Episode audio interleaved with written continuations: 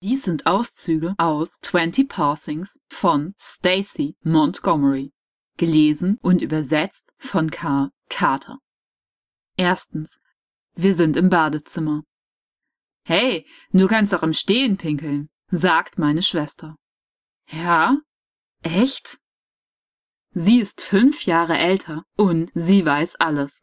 Erwachsene sind oft unverständlich, also verlasse ich mich auf sie. Ja, weil du ein Junge bist und ich ein Mädchen. Oh, sage ich. Ich denke, dass ich ein Problem habe. Und plötzlich bekomme ich Angst. Ich weiß irgendwie, dass ich nicht darüber reden sollte. Niemals. Ich bin fünf. Zweitens. Es ist Halloween, aber die Luft fühlt sich warm für den Herbst an. Mein Vater begleitet meine Schwester und mich durch die Nachbarschaft. Ich trage ein Kostüm, das meine Mutter selber nach einem Muster aus einer Zeitschrift mit einer Erdbeere auf dem Cover genäht hat. Es ist aus langem und schimmerndem Stoff gemacht, der silbern glänzt.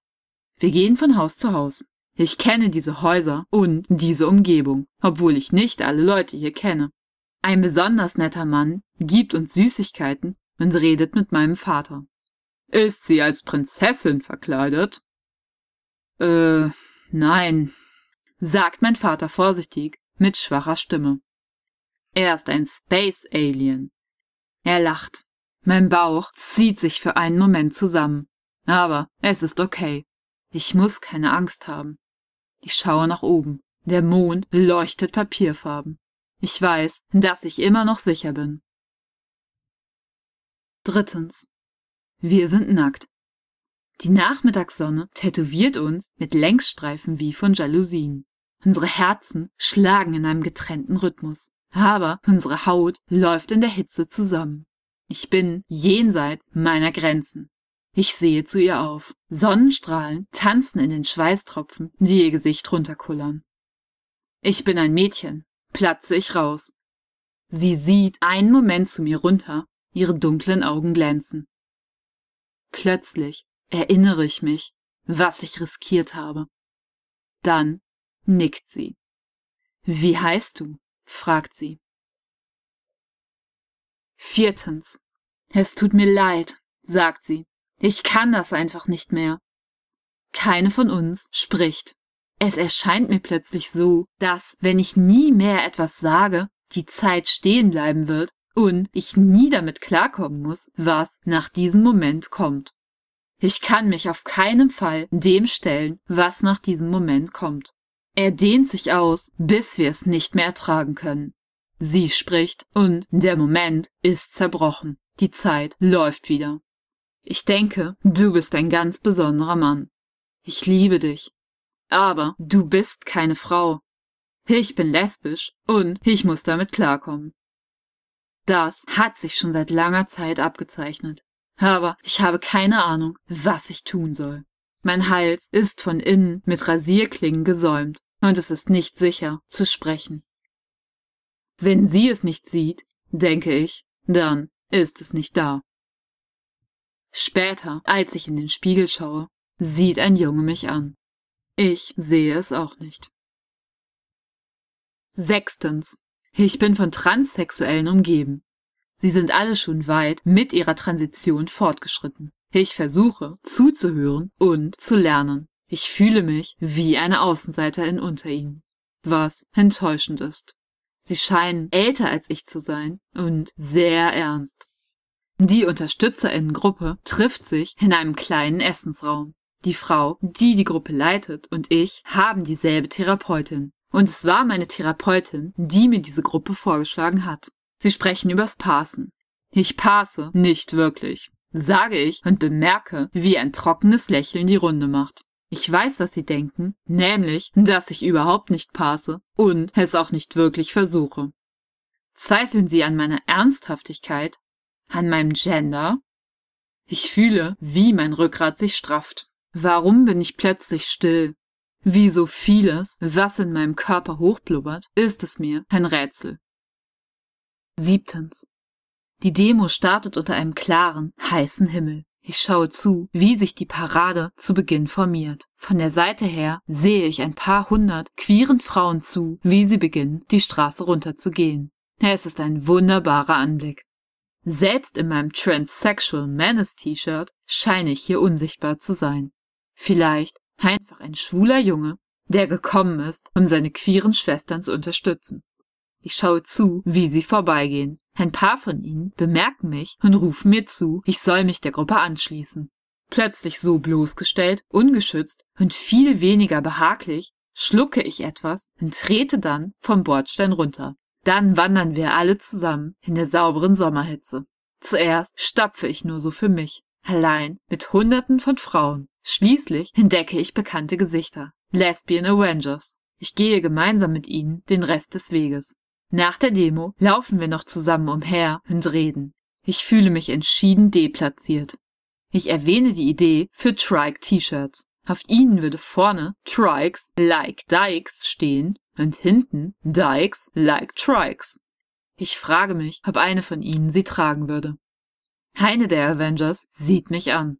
Sie ist sehr schön und ich fühle, dass etwas zwischen uns geschieht, dass etwas überspringt.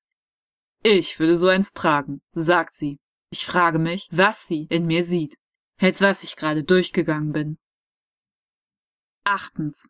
Es ist der 4. Juli und ich bin Teil der Lesbian Avengers. Wir haben uns in der Nähe der Bostoner Promenade, wo die UrlauberInnen sich für Musik und Feuerwerke versammeln, postiert. Wir verteilen Flyer, die einen besseren Zugang zur gesundheitlichen Versorgung für Frauen fordern. Die Luft ist dick und klebrig auf meiner Haut. Ich stehe in der Nähe von einem der U-Bahn-Eingänge und biete den Menschen, die hier rauskommen, unseren Flyer an. Mein neues Lesbian Avenger T-Shirt liegt eng an meinem Körper an und betont die Form meiner neuen Brüste. Die Leute würgen den anderen Avengers genau zwei Fragen rein, als sie vorbeigehen. Die erste ist, wer bist du? Und die zweite wird als eine Abwertung ausgespuckt. Du bist eine Lesbe. Wenn Sie von mir Flyer nehmen, sind es drei. Was ist die dritte Frage, die Sie stellen? Und was wäre die richtige Antwort? Neuntens. Es ist spät und ich bin in meiner eigenen Nachbarinnenschaft und besorge mir nur kurz noch was Essbares. Die Gegend ist mir immer sicher erschienen. Ich laufe hier oft ohne Sorge nachts rum. Schließlich wurde ich als Mann erzogen. Ich gehe um eine Ecke und da ist eine Gruppe junger Typen auf dem Gehweg vor mir. Sie hängen nur irgendwie ab und warten auf einen Abendplan, um loszulegen. Ich würde am liebsten nicht an ihnen vorbeigehen, aber es ist zu spät. Wenn ich jetzt die Straßenseite wechsle, ist es offensichtlich und wird nur ihre Aufmerksamkeit anziehen. Ich bin unrasiert und lässig gekleidet, also weiß ich, dass sie mich als Junge lesen werden. Wenn ich also sicher sein will, sollte ich mich auch wie ein Junge verhalten. Ich straffe meinen Rücken und laufe, als ob mich nichts kümmert.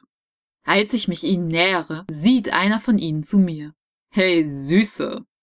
Er will noch mehr sagen, aber plötzlich bin ich unter der Laterne und er sieht mich genauer. Er ist sofort still und mein Magen wird eiskalt, aber ich gehe weiter. Ich höre einige leise Kommentare, als ich an ihnen vorbeigehe. Seine Kumpels wissen, dass sie da was verpasst haben und fragen ihn, aber er zögert zu antworten. Ich kann trotzdem an seiner Stimme hören, dass er böse ist. Als ich davonstapfe, wird mir klar, dass er es nicht eilig hat, ihre Aufmerksamkeit auf seinen Fehler zu lenken. Eine Minute später bin ich sicher zu Hause. Ich frage mich, wie nah ich gerade daran war, wirklich in Gefahr zu sein. Ich schaue in den Spiegel und sehe nur einen Jungen einen zurückgehenden Haaransatz, Stoppel und alles. Was hat er in der Dunkelheit gesehen? Später fange ich an zu zittern. Zehntens. Ich bin auf einer Konferenz für Female-to-Male Transsexuals. Ich höre weise zu, während Jungs, ähm, Männer sich gegenseitig zeigen, wie sie Brüste abbinden und öffentliche Urinale benutzen. Der Typ auf dem Stuhl neben mir ist freundlich, jungenhaft und macht von allem Fotos. Weißt du, ich lebe in einer ländlichen Gegend und ich muss meiner Therapeutin all dieses Zeug beibringen. Oh, das ist echt ätzend, sage ich und fühle plötzlich ein neues Privileg. Eins, das mir vorher noch nicht aufgefallen war. Ich hatte keine Probleme, eine erfahrene Gender-Therapeutin zu finden. Ja, sagt er, er lehnt sich vor und studiert mein Gesicht. Sag mal, du siehst ziemlich gut aus. Seit wann bist du auf Testo? Seit der Pubertät, sage ich. Ich kann sehen, dass er es nicht versteht. Ich bin als etwas Neues durchgegangen.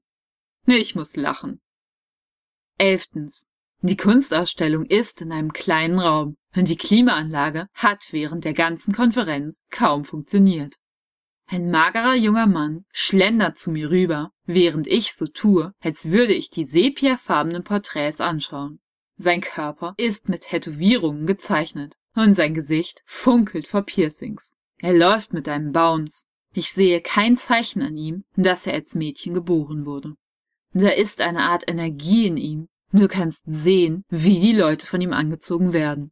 Er hat Charisma. Ich bin mir nicht sicher, ob ich ihn mag. Noch immer. Na, gefällt dir die Konferenz? Ja, antworte ich. Ich habe noch nie so viele schnuckelige Jungs gesehen. Ich werde morgen mein Lesbian Avengers T-Shirt tragen müssen, um meine Zugehörigkeit klar zu haben. Sein Mund füllt sich mit weißen Zähnen und er legt seinen Arm um mich. Ich überlege zu protestieren, aber dann lehne ich mich stattdessen an ihn. Durch dich fühle ich mich wieder wie eine Butch sagt er. Viel später. Zwölftens. Die Konferenz endet und der harte Kern versammelt sich in der Lobby. Du hast mich in Schwierigkeiten gebracht, sagt er. Hab ich? Ich gleite mit der Hand vorsichtig über die Stoppel auf seiner Kopfhaut.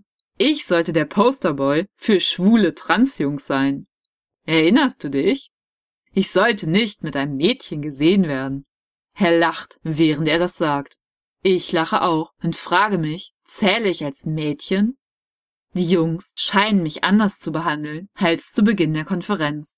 Sie sind höflicher, respektvoller. Was hat sich verändert? Wer bin ich jetzt? 13. Der Wind rüttelt an mein Fenster. Es ist eine sehr kalte Nacht. Ich bin ganz undamenhaft über meine Tastatur gebeugt, während ich tippe. Ich brauche etwas zum Anziehen. In zwei Wochen gehe ich zu einem First Event des New England Tiffany Club. Es werden Transleute mit den unterschiedlichsten Gendern da sein.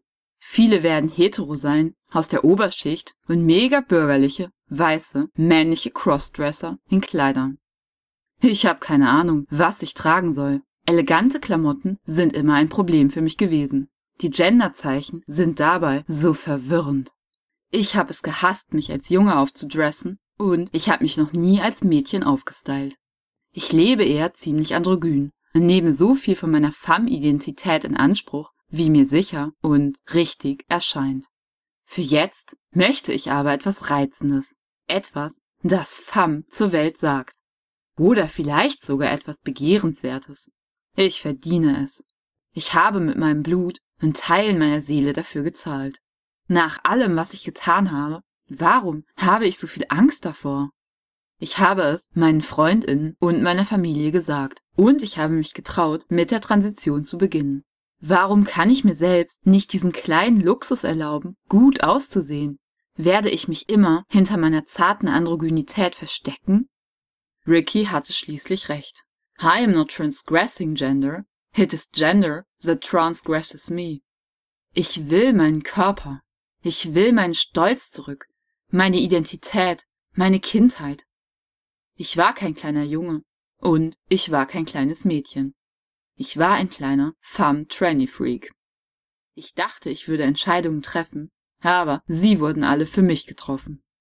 Wer hätte gedacht, dass ich von allen Menschen ein Problem haben würde, das nur durch Shopping gelöst werden kann doch unfähig wäre zu handeln?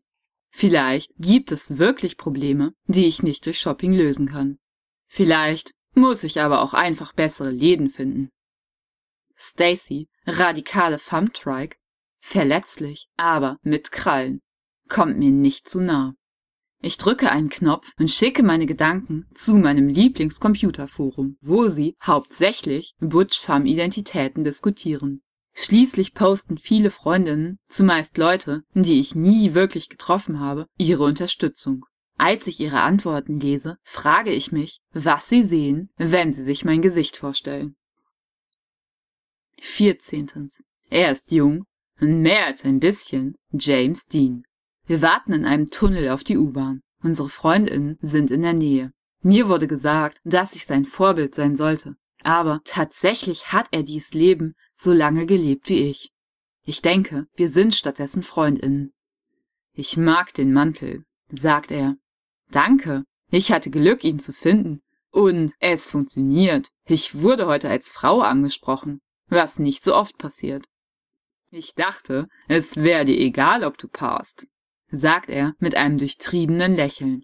Ich bemühe mich nicht allzu sehr zu passen, das ist wahr. Ich trage keine Perücke oder Make-up oder sowas. Ich überspringe einfach die ganze Drag-Sache.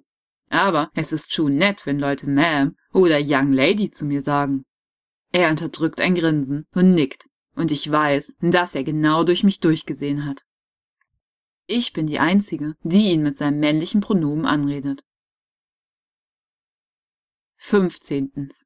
Der Harvard Square ist warm für einen Winterabend und der Himmel ist schwarz und sternenlos. Sie und ich sind beim Shoppen. Als wir uns dem Buchladen nähern, grüßt uns ein Mann. Ich habe ihn schon mal vorher gesehen. Er scheint diesen Teil des Gehwegs zu bewohnen, wo er seinen Händlerstand für irgendeine Art von Teilzeitplan für eine private Schule oder etwas ähnlich Überflüssiges aufgestellt hat. Entschuldigung, junge Damen, sagt er mit einem strahlenden Lächeln. Ich nicke ihm zu, aber Sie und ich setzen unsere eigene Unterhaltung fort.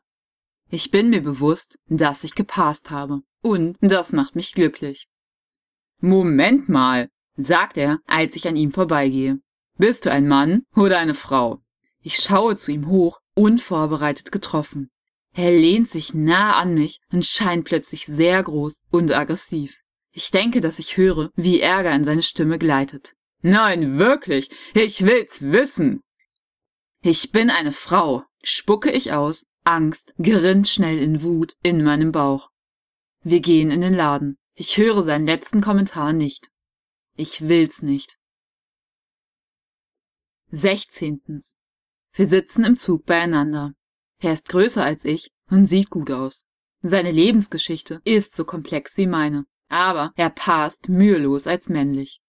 Er ist von der anderen Seite des Landes gekommen, um mich zu treffen. Ich beneide ihn um die ruhige Selbstsicherheit seines Gender. Wir sitzen nah beieinander und unsere Körper berühren sich zart an zahlreichen Stellen. Hast du den Typ da gesehen? fragt er mit einem verdrehten Grinsen. Welchen Typ? Den schwulen Typ, der gerade gegenüber von uns saß. Er hat mir dieses fette Lächeln geschickt, als ich deine Hand genommen habe. Ha, glaubst du, er hat uns als schwules Pärchen gelesen?